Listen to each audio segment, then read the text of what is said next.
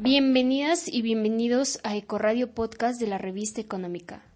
Esta es su plataforma virtual preferida para escuchar los mejores podcasts de información económica de la coyuntura nacional e internacional. Somos Camila Poma y Carol Aguilar. En este capítulo trataremos el tema de la nueva ley del teletrabajo en el 2023. El teletrabajo se ha convertido en la modalidad de trabajo más empleada por las empresas a nivel mundial. Es debido a la importancia que ha tomado en las empresas públicas y privadas del Perú que el teletrabajo pasa a formar parte de la nueva ley promulgada por el Congreso de la República en septiembre del año pasado. La nueva Ley 31572 regula el teletrabajo en el Perú y establece nuevas disposiciones para los empleadores y teletrabajadores, a diferencia de la antigua Ley 30036, la cual fue derogada. En ese sentido, se formaliza esta modalidad de empleo con la finalidad de que pueda ser de utilidad para los servidores públicos y trabajadores del sector privado. ¿Qué es el teletrabajo?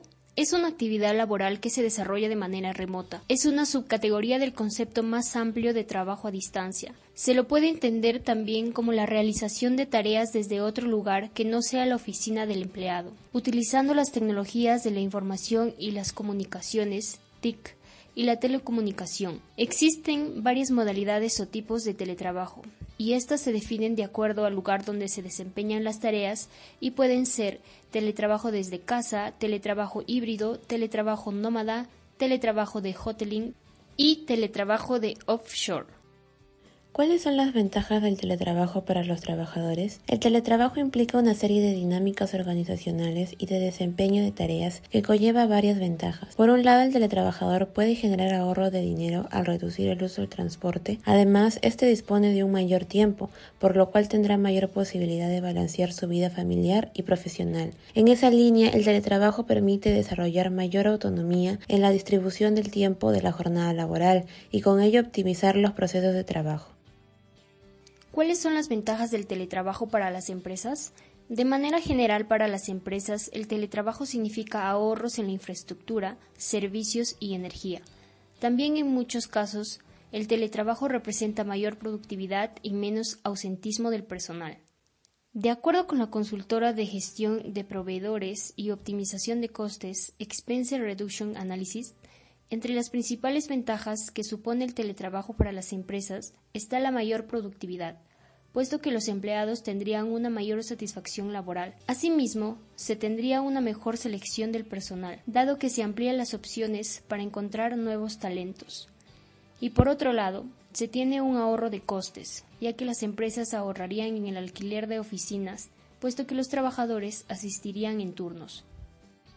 Implicancias de la nueva ley del teletrabajo. La nueva ley regula el teletrabajo tanto en el sector público como en el sector privado. Esta contempla los derechos y obligaciones de los trabajadores y los empleadores, el contrato entre ambos, la implementación del trabajo, la seguridad, así como los términos de la jornada laboral. La nueva norma establece también que la aplicación del teletrabajo debe ser voluntaria y reversible. Asimismo, puede realizarse tanto dentro como fuera del territorio nacional. Además, es el empleador quien está obligado a proveer los equipos y herramientas necesarios para realizar las actividades. A ello añade que el empleador y el teletrabajador deberán acordar si habrá una compensación por el costo del Internet y energía eléctrica empleadas en el horario laboral.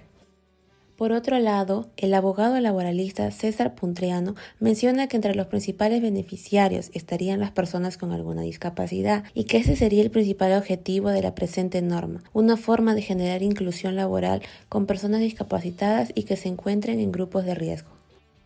¿Desde cuándo entra en vigencia la nueva ley del teletrabajo? La norma está vigente desde el 12 de septiembre del 2022, pero hay un plazo de adecuación para las entidades públicas y privadas que a esta fecha cuenten con trabajadores bajo la modalidad del trabajo remoto. El trabajo remoto solo rige hasta el 31 de diciembre del 2022. Entonces, las empresas con empleados bajo esta modalidad tendrán que aplicar obligatoriamente esta ley desde el 1 de enero, aun cuando hasta esa fecha no hayan transcurrido los 60 días calendarios de adecuación. Este fue un capítulo más de Corradio Podcast de Información Económica. Nosotros somos Camila Poma y Carol Aguilar. Recuerden compartir cada capítulo de su revista preferida económica en su edición podcast. También nos pueden encontrar en todas las plataformas digitales disponibles como Económica y con nosotros será hasta la próxima.